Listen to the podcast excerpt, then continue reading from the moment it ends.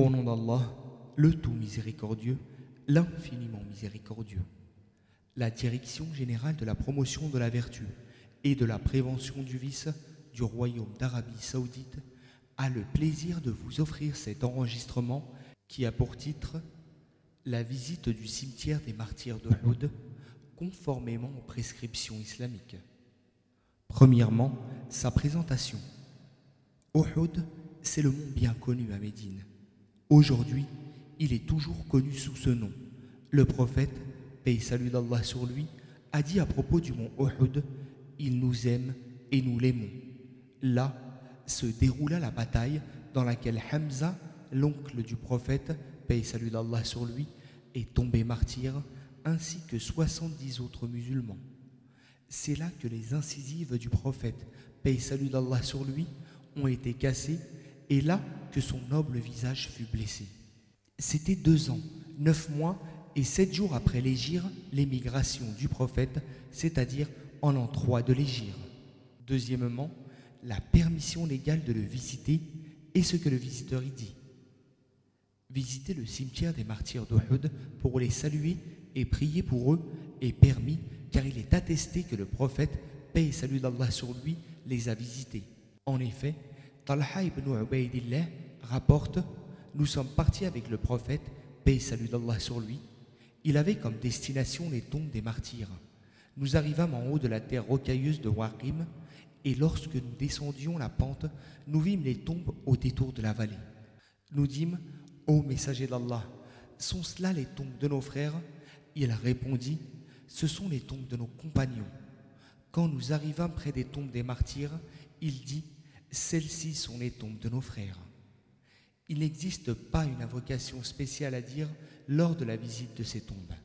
On dira plutôt l'invocation dua que le prophète, paix et salut d'Allah sur lui, a enseigné à ses compagnons et dire lorsqu'ils visitèrent les cimetières, à savoir السلام عليكم أهل الديار من المؤمنين والمسلمين وإنا إن شاء الله بكم لاحقون ويرحم الله المستقدمين منا والمستأخرين أسأل الله لنا ولكم العافية Paix sur vous, ô habitants, croyants de cette demeure, nous allons, par la volonté d'Allah, vous rejoindre, qu'Allah fasse miséricorde aux premiers d'entre vous et aux suivants, et nous prions Allah pour que vous soyez épargnés de tout mal.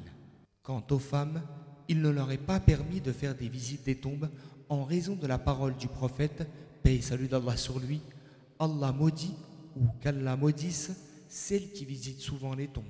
Troisièmement, les martyrs qui sont enterrés à Uhud.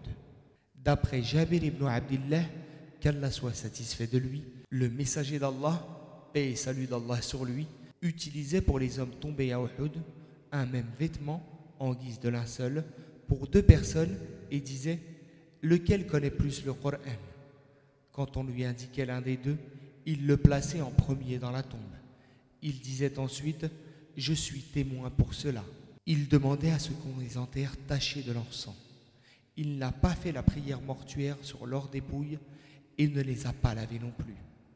Au nombre des martyrs qui ont été inhumés à Uhud, il y a Hamza ibn Abd Muttalib, Mus'ab ibn Umayr, Abdullah ibn Amr ibn Haram, Amr ibn al-Jamouh, Sa'ad ibn Rabi' Kharija ibn Zayd, Nu'am ibn Malik et d'autres, qu'Allah soit satisfait d'eux. Ibn al-Najjar a dit Aujourd'hui, les tombes des martyrs ne sont pas connues avec exactitude, sauf celle de Hamza, qu'Allah soit satisfait de lui. Quant aux autres martyrs, il existe des pierres posées dont on dit qu'elles indiquent leur tombe.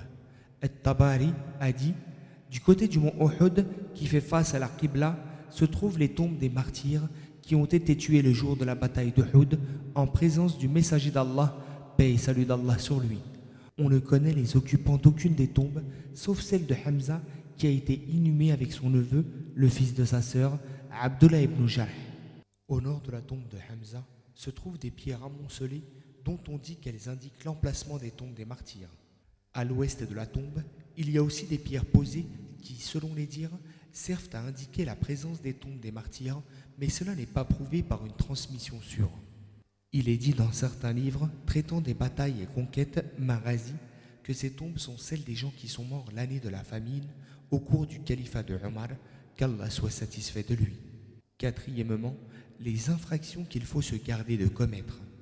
Le visiteur doit s'efforcer de se conformer à la sunna du prophète, paix salut d'Allah sur lui, lors de sa visite et prendre garde à ne pas tomber dans ce qui est en contradiction avec elle et qui lui vaudra des péchés et diminuera sa récompense.